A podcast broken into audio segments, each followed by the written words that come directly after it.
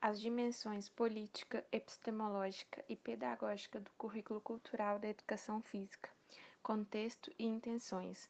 Goiânia, setembro de 2017. Durante o século XX, Congresso Brasileiro de Ciência do Esporte, Combrace, integrantes do grupo de pesquisa em educação física escolar da Faculdade de Educação da Universidade de São Paulo, conhecido pela sua produção alinhada às chamadas teorias pós-críticas, oferecem dois minicursos: Contribuições das teorias pós-críticas para o ensino da educação física e currículo cultural da educação física, pressupostos teóricos e práticos pedagógicos.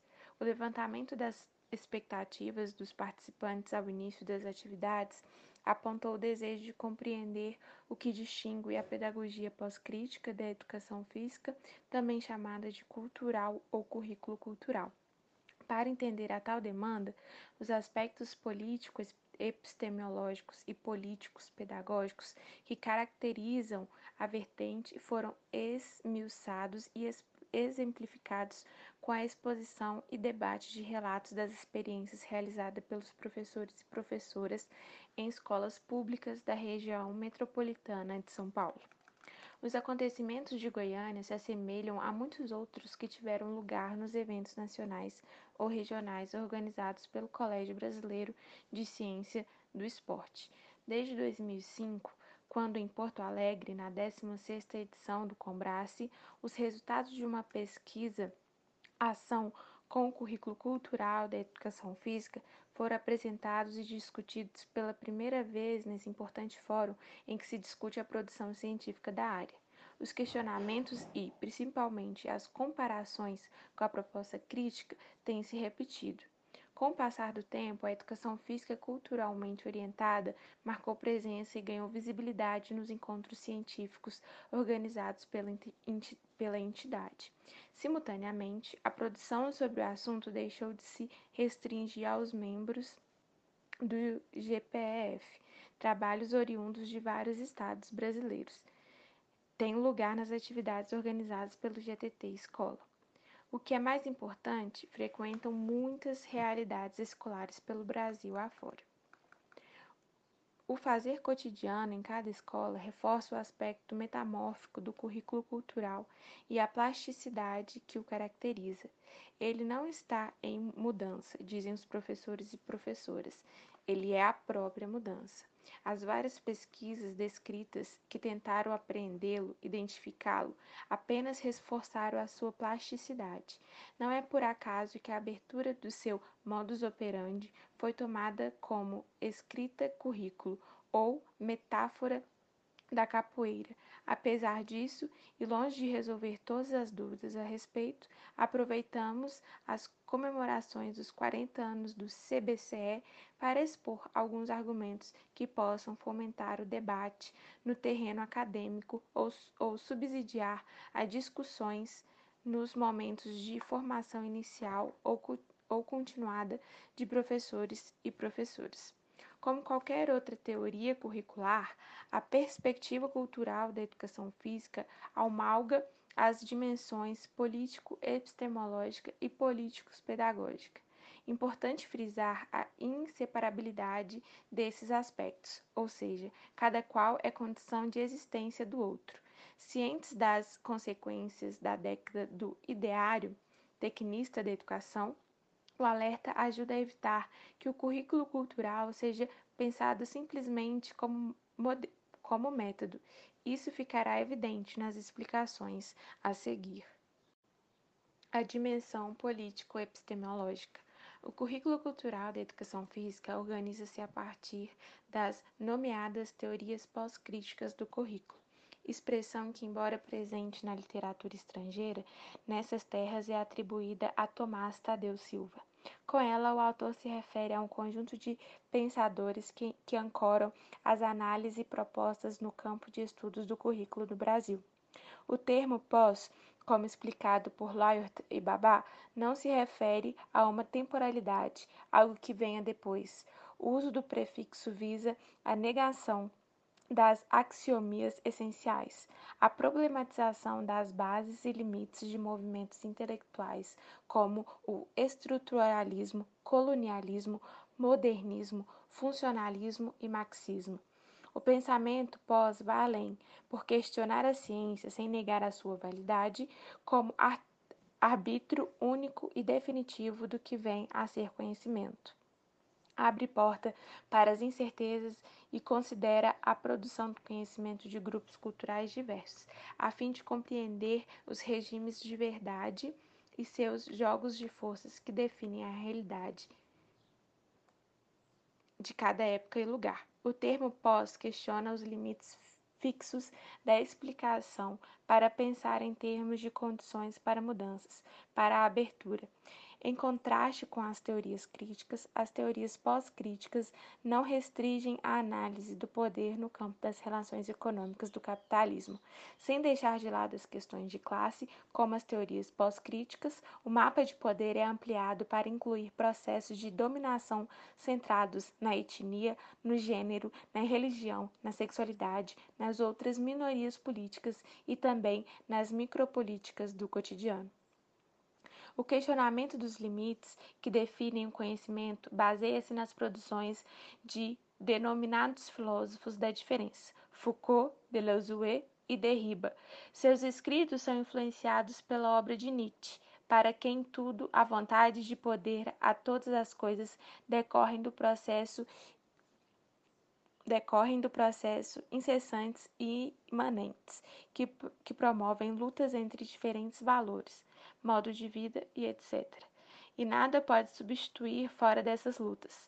Ancorados em algumas questões nitizianas, esses pensadores elaboraram, cada qual o seu modo, a, a sua crítica pós, ao pressuposto da metafísica, da dialética, da fenomenologia do marxismo e do estruturalismo.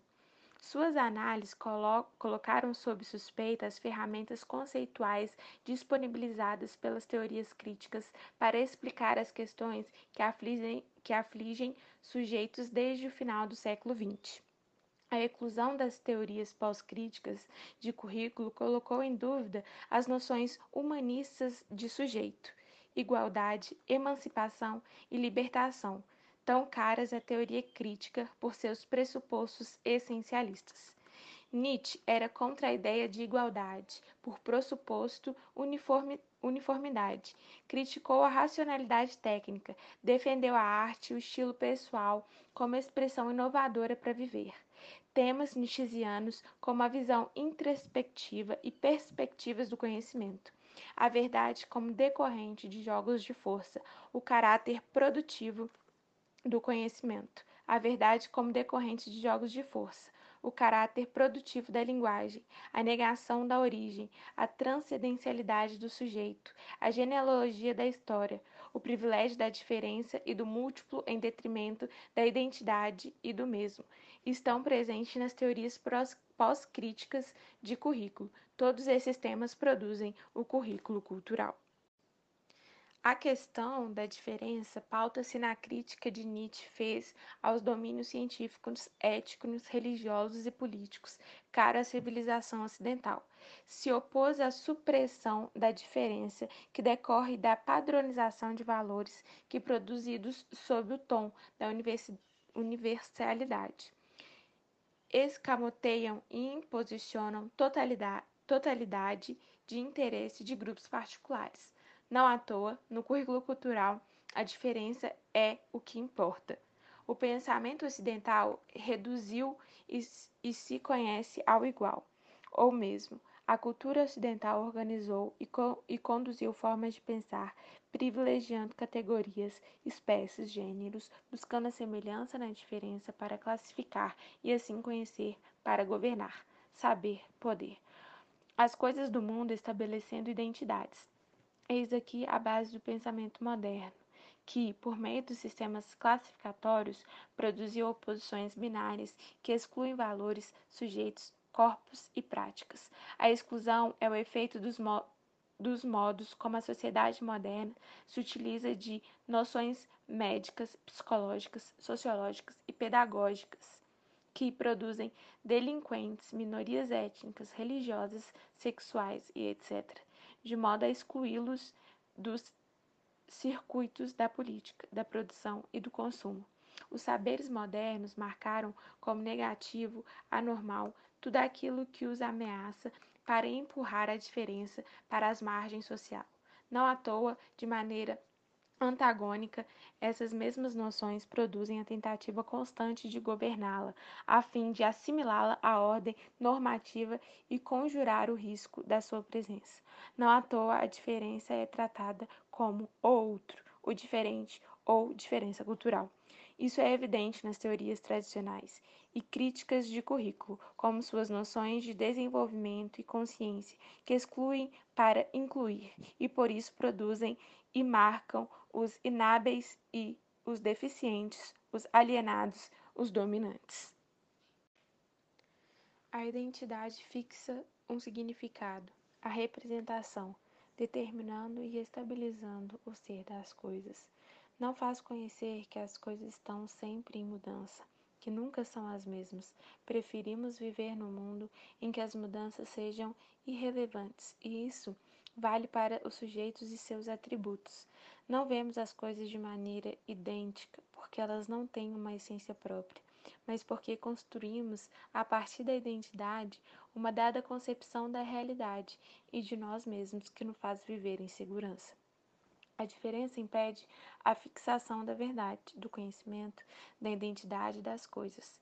A repetição, ao mesmo, tem um caráter construí construído, simbólico e convencional, cuja lógica poderosa conduz a nossa relação conosco, com o outro, com o mundo, com o conhecimento. Isso se expressa no currículo tradicional e crítico, que, para o bem da sociedade, instauram e mantêm a norma, normalizando sujeitos e práticas corporais. Diferentemente, no currículo cultural, questionam-se os limites que produzem as normas e as curvas de normalidade para pensar na sua abertura, na sua transgressão. Para Silva, uma teoria de currículo aborda as questões do conhecimento e da verdade, do sujeito e da subjetividade, do poder e dos valores, não é por acaso que o debate principal em qualquer mesa de negociação sobre o currículo gira em torno das questões: o que deve ser ensinado, o que constitui um conhecimento verdadeiro ou válido, por que esse conhecimento e não o outro, quem se deseja formar, para que essa formação e não a outra. As respostas remetem à epistemologia ou à concepção de conhecimento, que em geral é tida como correspondência a um objeto a uma realidade. A epistemologia é a teoria do conhecimento que estuda de modo reflexivo o, o método como um conhecimento foi construído, o que implica a construção de um juízo normativo acerca da sua história e legitimidade. Eis aqui o critério da escolha que as teorias tradicionais e críticas de currículo. Michel Foucault, com as palavras e as coisas e a arqueologia do saber, faz a crítica ao caráter judiciativo, fundacionista e não histórico da epistemologia.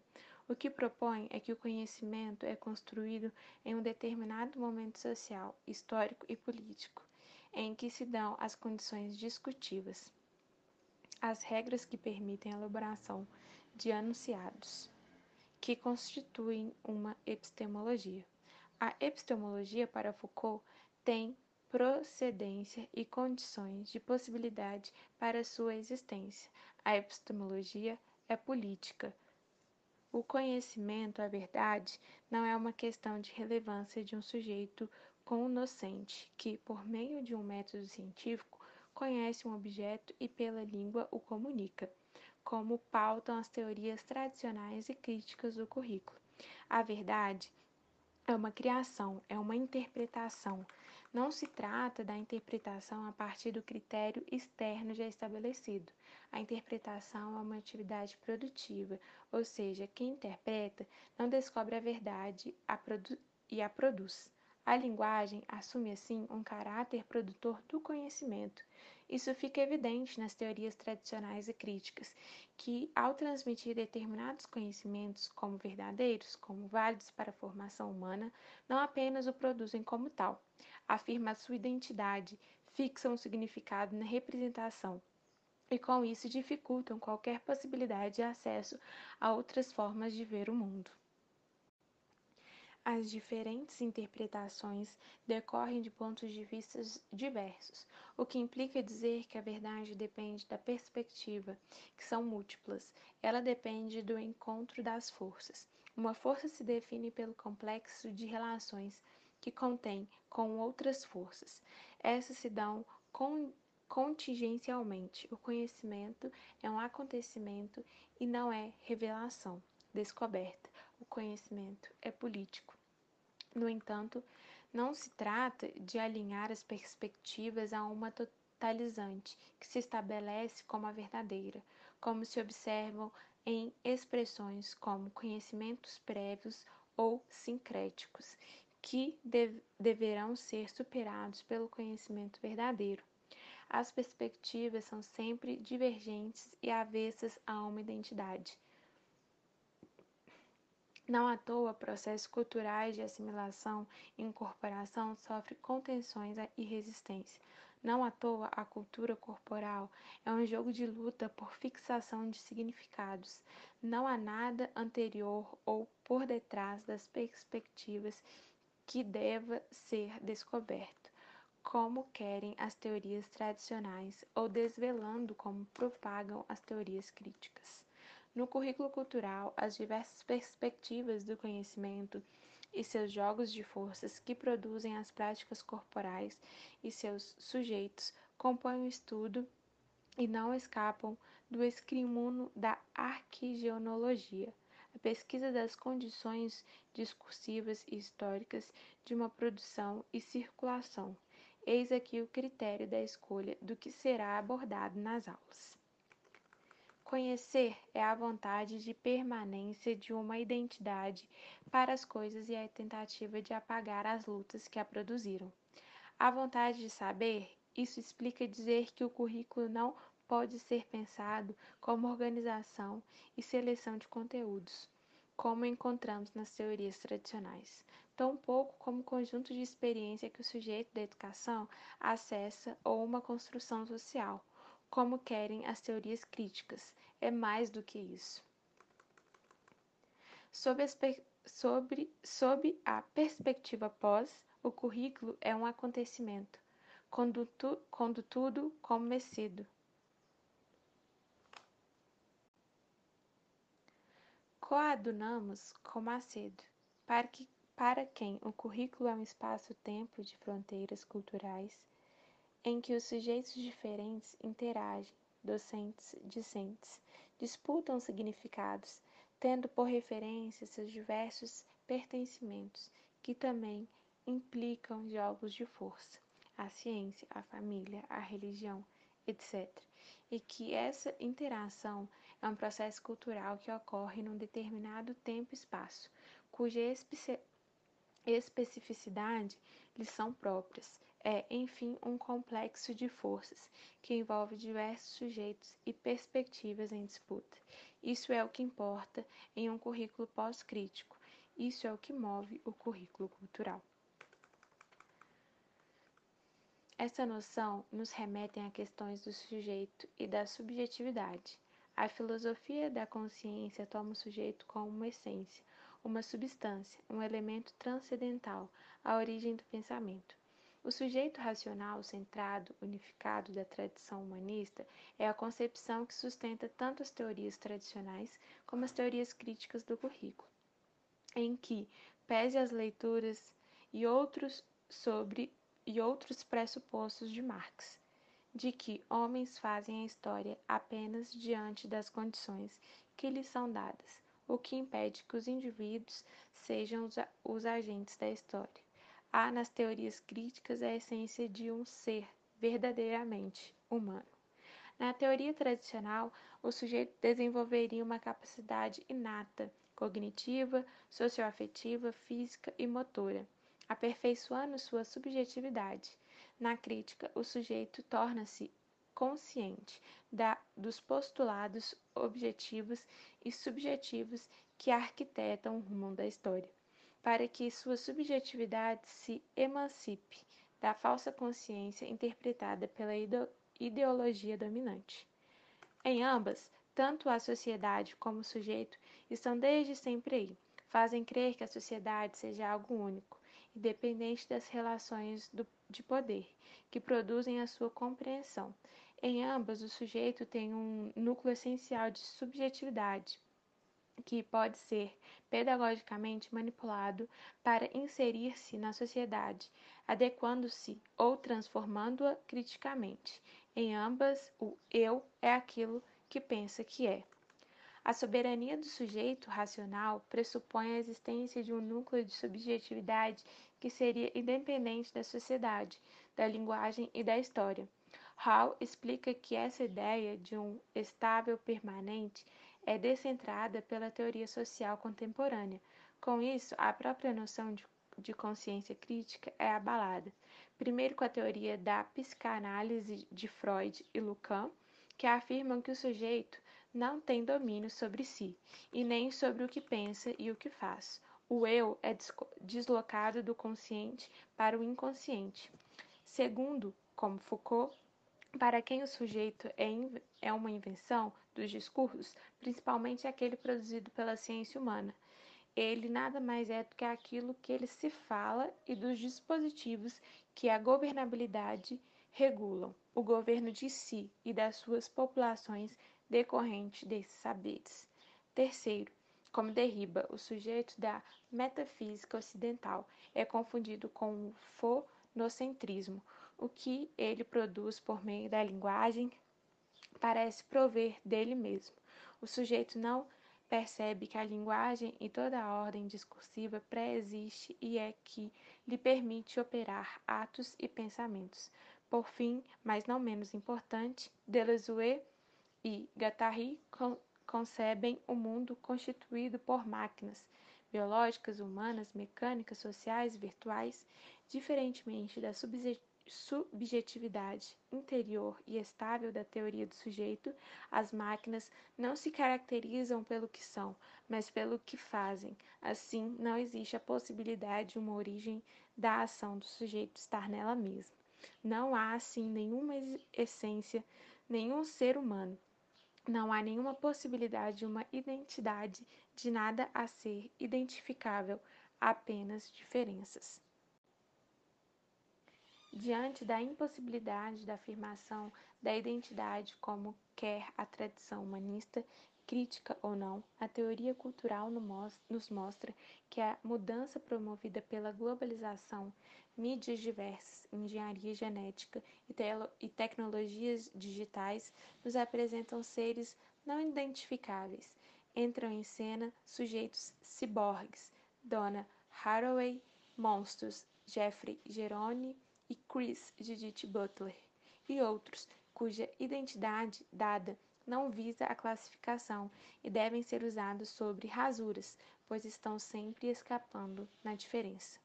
Os jogos de forças que produzem o conhecimento e o sujeito não levam a pensar não o que as coisas não ou querem se dizer.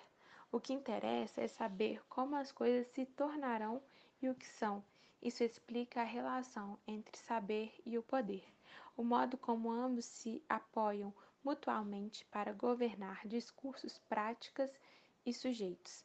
Foucault explica que o saber se refere apenas aos procedimentos e efeitos decorrentes de conhecimento válido, que ocorrem numa determinada época e âmbito próprio.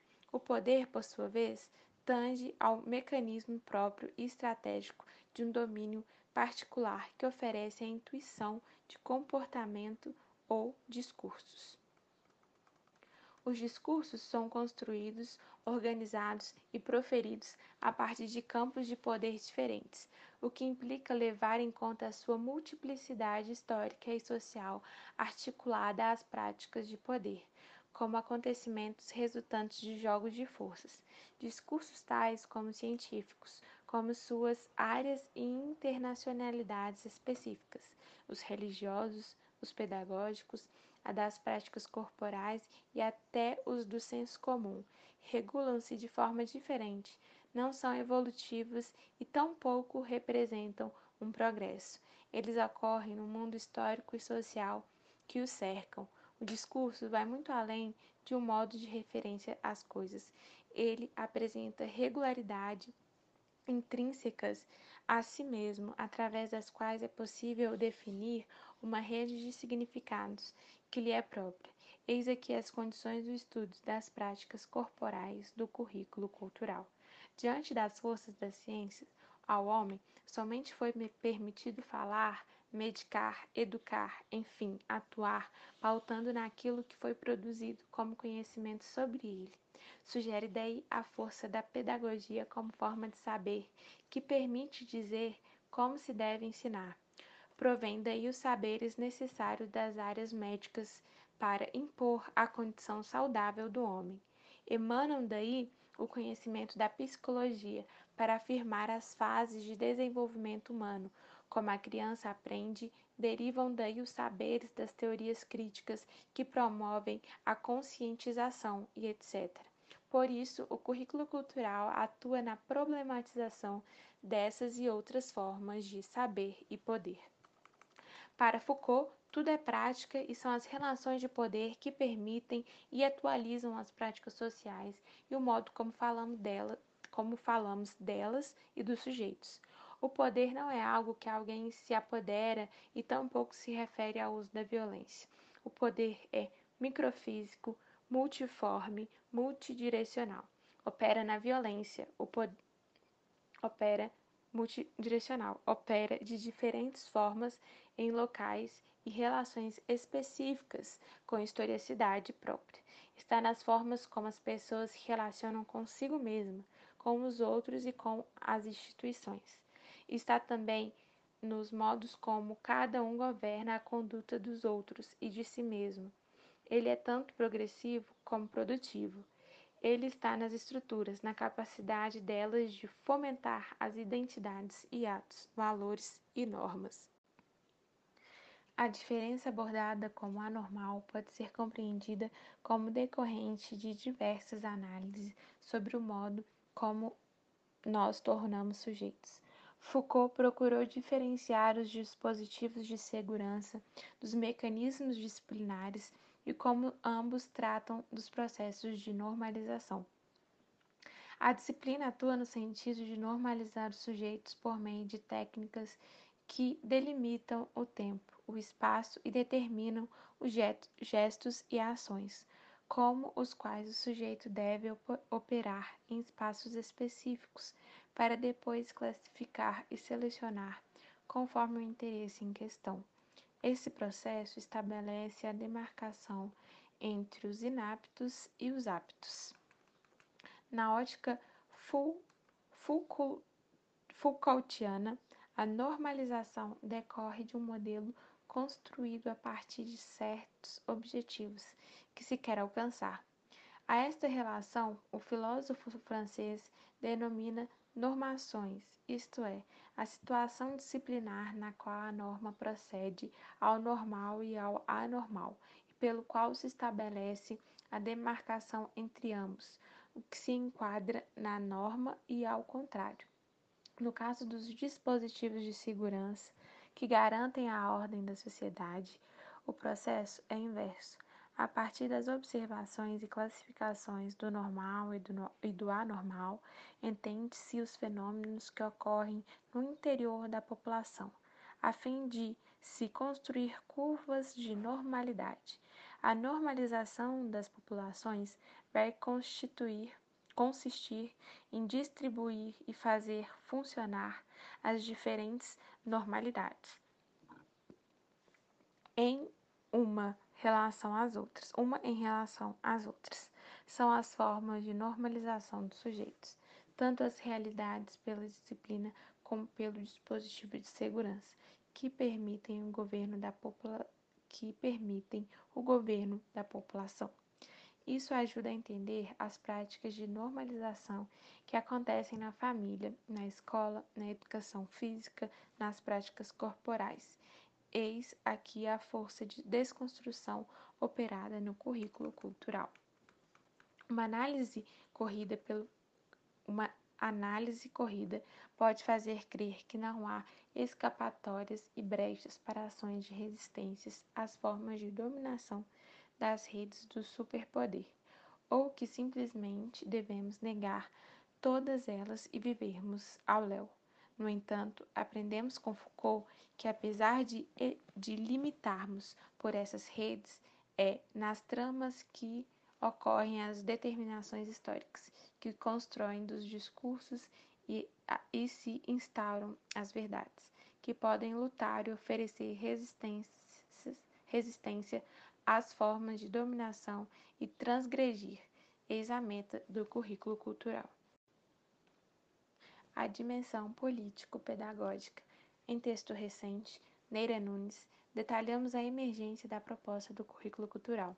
Desde 2004, um grupo cada vez maior e mais diversificado de professores e professoras atuantes na área básica, na educação básica, vem se inspirando nos argumentos pós-críticos para realizar experiências pedagógicas. Os registros escritos ou audiovisuais desse processo tornam-se objetos de análise e ou recursos didáticos nos monumentos de formação inicial ou continuada. Além disso, diversos pesquisadores e pesquisadoras têm ido a campo para acompanhar o trabalho de docentes que vocalizam alguma simpatia pela perspectiva cultural da educação física. Os resultados desses esforços propiciaram a elaboração de uma teoria de ensino a partir do que efetivamente acontece nas escolas, política de pedagogicamente comprometida com a afirmação da diferença e com o direito de vivê-la, isto é, sem as amarras da identidade do seu sistema de normação. Constatou-se que os educadores e educadoras que, ar, que artistam a proposta fazem-se sob a influência de certos princípios, o que os leva a promover determinadas situações didáticas, organizando-as e conduzindo-as de uma maneira bem peculiar. Cabe ressaltar que, sobre o enfoque pós, os princípios anunciados são partes continuantes tanto da prática como de seus sujeitos, docentes e discentes. Não se trata de um guia ou manual externo para eles. Aliás, Qualquer ideia de roteirização contradiz tudo o que pensam e propõem as teorias pós-críticas e, por consequência, o currículo cultural. A definição dos temas culturais que são abordados, por exemplo, se dá de maneira articulada ao projeto político-pedagógico da escola. Por temas culturais, entendem-se as brincadeiras, danças, lutas, ginásticas ou esportes tematizados durante o período letivo. O currículo cultural não abre mão do caráter político da pedagogia e faz assim uma pedagogia da política.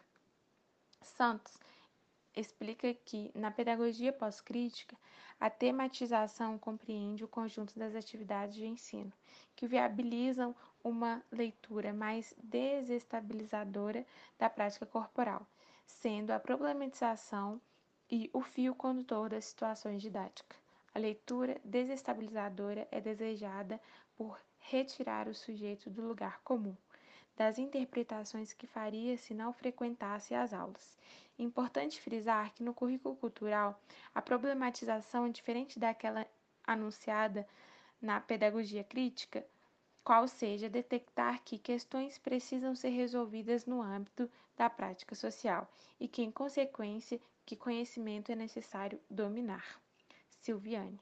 Na pedagogia crítica, a problematização é um dos passos do método de ensino e entendida como uma tarefa em que são colocadas questões centrais, específicas do conteúdo em relação às dimensões a finalidades sociais.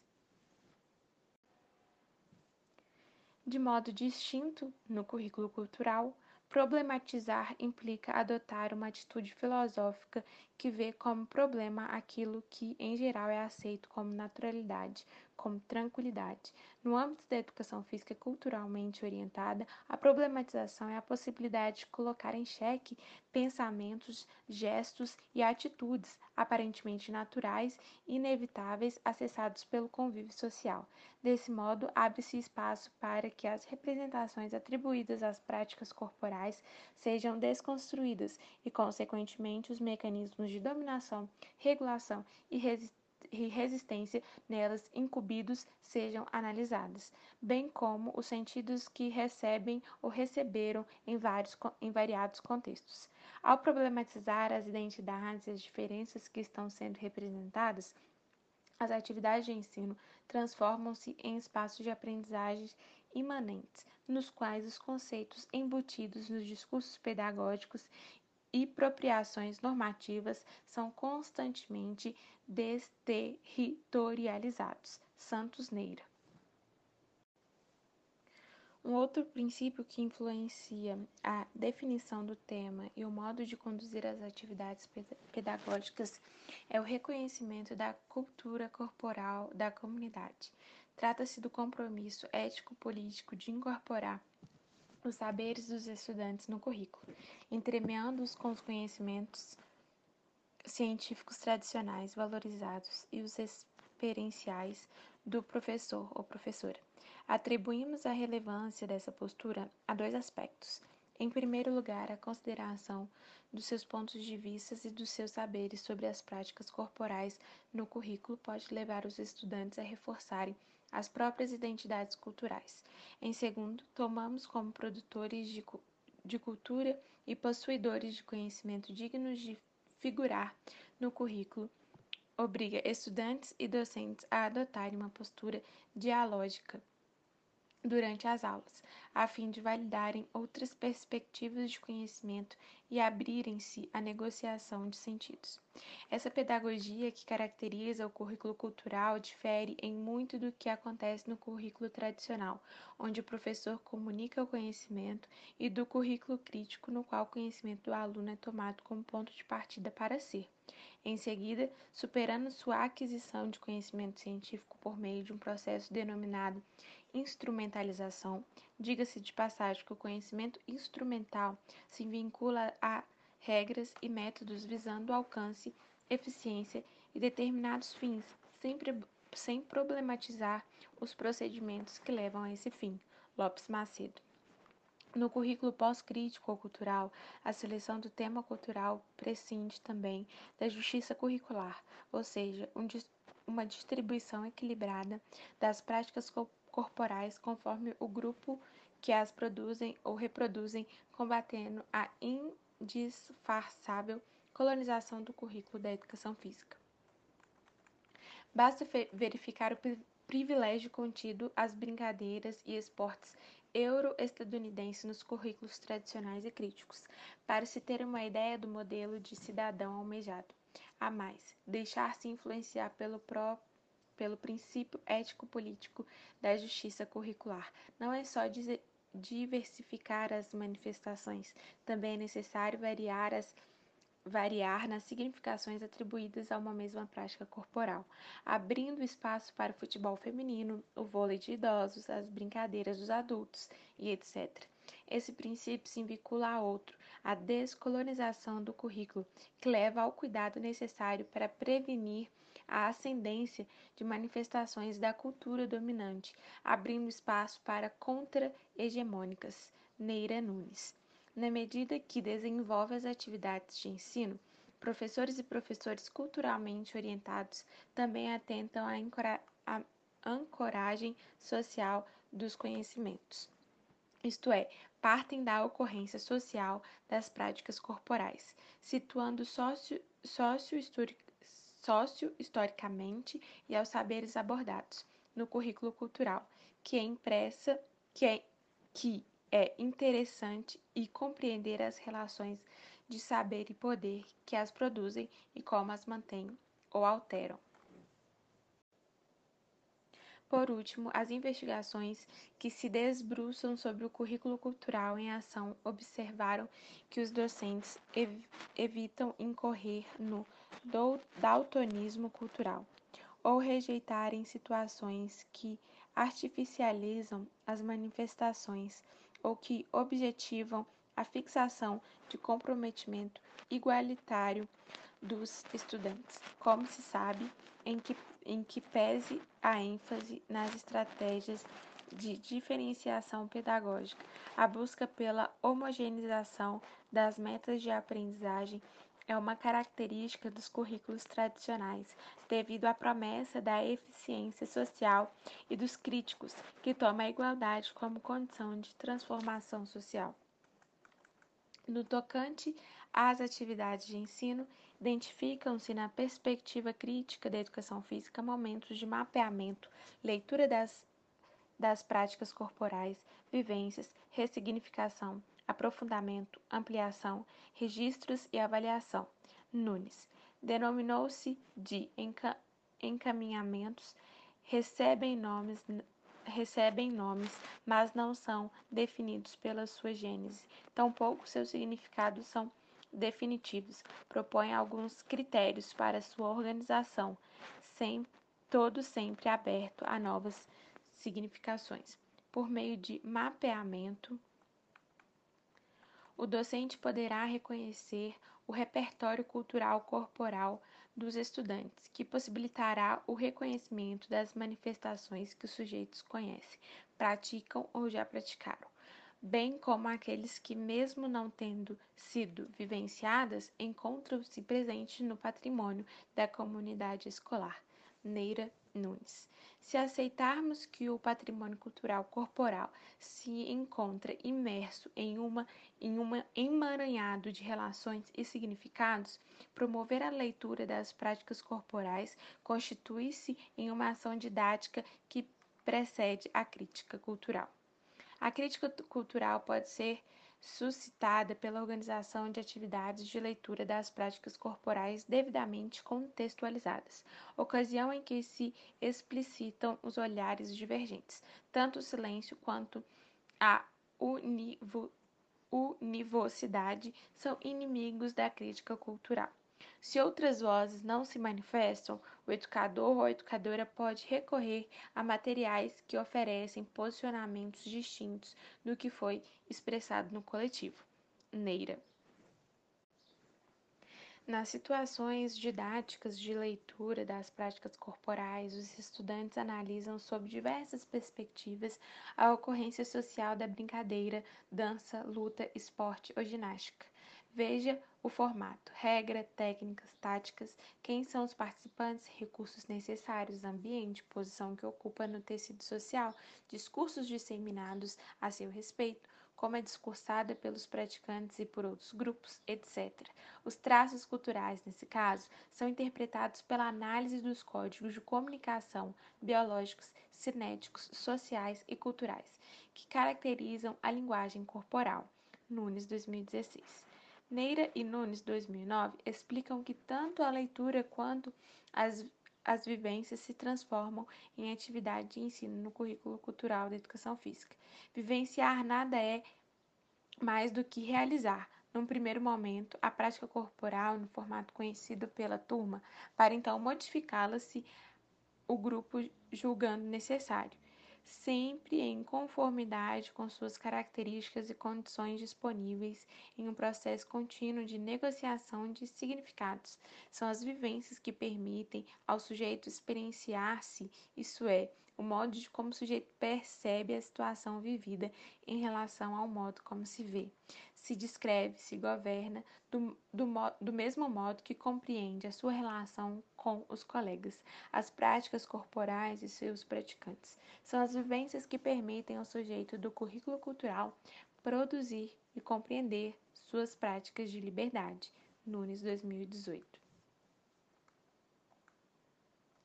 Sempre é bom ressaltar que a vivência não tem nenhuma intenção de aperfeiçoar habilidades motoras, cognitivas ou socioafetivas, muito menos engariar benefícios fisiológicos, como querem as teorias tradicionais. Tampouco a vivência visa a descoberta das significações originárias de sujeitos que se movimentam. Como quer o currículo crítico emancipatório? O currículo cultural da educação física adota a concepção nietzschiana de vivência. Para o filósofo alemão, vivência tem caráter de ligação imediata com a vida. Não se pode assimilar a vivência como um legado ou tradição, nem mesmo vivenciar algo por ouvir falar. Ele é sempre vivenciado por alguém, o que foi vivenciado, no caso, uma brincadeira, uma dança, uma luta, esporte ou ginástica tem intensidade, transforma o contexto geral de sua experiência, o que resulta importante para aquela que vive. O conteúdo da vivência não pode ser constituído racionalmente, tem de ser unicamente vivenciado, dizendo de outro modo, sentido na pele, o que remete à presença imediata do sujeito que vivencia algo.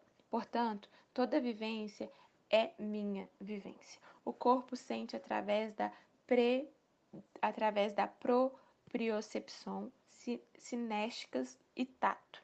São alguns dos canais sensitivos que funcionam como vias de um tipo de conhecimento incomunicável, incomunicável de forma escrita ou falada. Não é algo para ser verbalizado. O corpo, ao vivenciar, cria um conhecimento não declarado, de difícil manifestação, pois é sentido, falado e escrito por outras vias. Daí ser impossível determinar racionalmente o conteúdo da vivência. Ela deve ser sempre pensada no ponto de vista do ponto de vista estético, a vivência enquanto experiência de si permite uma estética da existência. A leitura da vivência é sucedida pela ressignificação, ou seja, a prática corporal é reconstituída, reelaborada, recriada com base nas negociações de sentidos promovidos por meio dos pontos de vista e intenções dos estudantes. Há de se destacar que não se visa ao consenso, a uma prática defini definitiva, a identidade como vemos nos denominados jogos educativos. No currículo cultural, experimenta-se o dissenso, vivencia-se a diferença, múltiplas possibilidades, múltiplas ressignificações.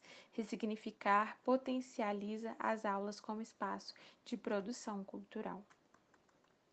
Ressignificar implica atribuir novos significados a um artefato produzido em outro contexto com base na própria experiência cultural. Trata-se de posicionar os alunos na condição de sujeitos históricos e produtores de cultura, em condições semelhantes ao que ocorre em grande parte da experiência humana. A ressignificação não tem qualquer controle, pois não há como pressupor quais serão os significados atribuídos quando os sujeitos se deparam com os artefatos culturais oriundos de, de outros grupos. Neira, 2011. O currículo cultural da educação física promove atividades de ensino para aprofundar os conhecimentos e ampliar o acesso a significados distintos sobre a prática corporal e seus praticantes. Aprofundamento aqui significa conhecer melhor a prática corporal, objeto de estudo. Trata-se de promover situações que permitem identificar e compreender as forças que a, que a produziram e as que fazem circular, ou seja, suas condições de pro procedência e emergência que não surgiram nas primeiras leituras.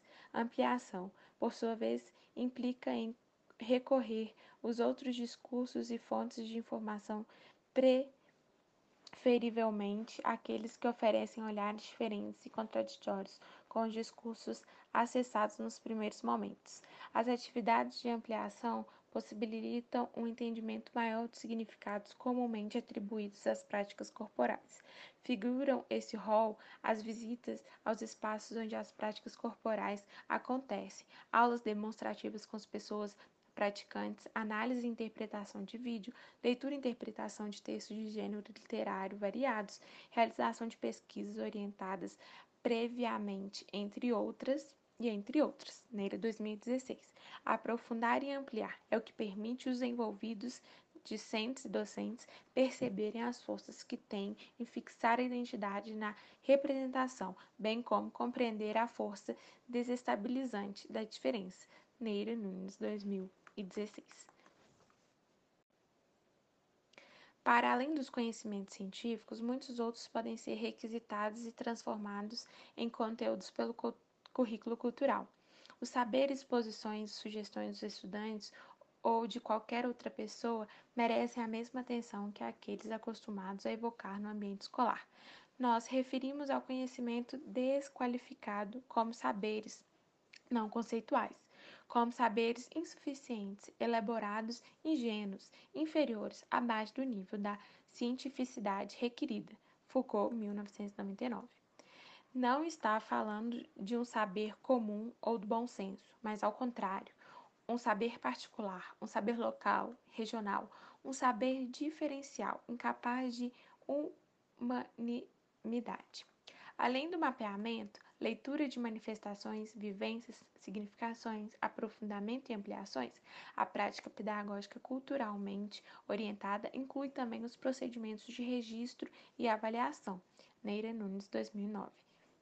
Esses dispositivos são indissociáveis, pois é a documentação da trajetória percorrida que permitirá o exame detalhado do processo e as considerações sobre seus efeitos no aluno.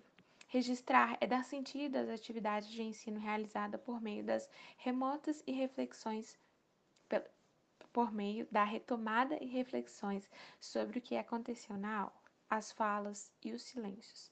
Muller Neira, 2018. A educação física, inspira na inspirada nas teorias pós-críticas, confere novos contornos à prática avaliativa. Primeiro, os antigos preceitos de verificação e classificação com base nas aprendizagens alcançadas são substituídos pela avaliação do que acontece durante a tematização. Segundo, a reflexão não é a volta a um sujeito original capaz de acessar a verdade que está em um interior a respeito da aula. A reflexão promove a análise das ações didáticas e da documentação pedagógica acumulada em confronto com os modos como se produz a verdade, tanto sobre o tema em questão como em relação à aula, a disciplina e outros aspectos das formas dominantes de regulação das aulas, como ela, o professor ou professora em conjunto com os alunos e alunas, pares, gestões, esco pares, gestões escolar ou não, pode reorganizar o percurso inicial, inicialmente traçado ou validar as atividades de ensino programadas, mantendo-se atento às respostas dos estudantes às situações didáticas e ao modo como se posicionam em relação à prática corporal e aos seus representantes. Mas o currículo cultural da educação física não é só o conjunto de princípios e encaminhamentos pedagógicos. Digamos que esse é apenas a materialização da proposta sua principal força, no entanto, é a força política. A, a pedagogia pós-crítica não abre mão de um posicionamento a favor da afirmação da diferença e o direito de viver a diferença, para assim potencializar os seus sujeitos e escaparem dos sistemas classificatórios que a identidade lhes impõe e a fomentarem práticas de liberdade que viabilizem uma vida ética, uma estética da existência.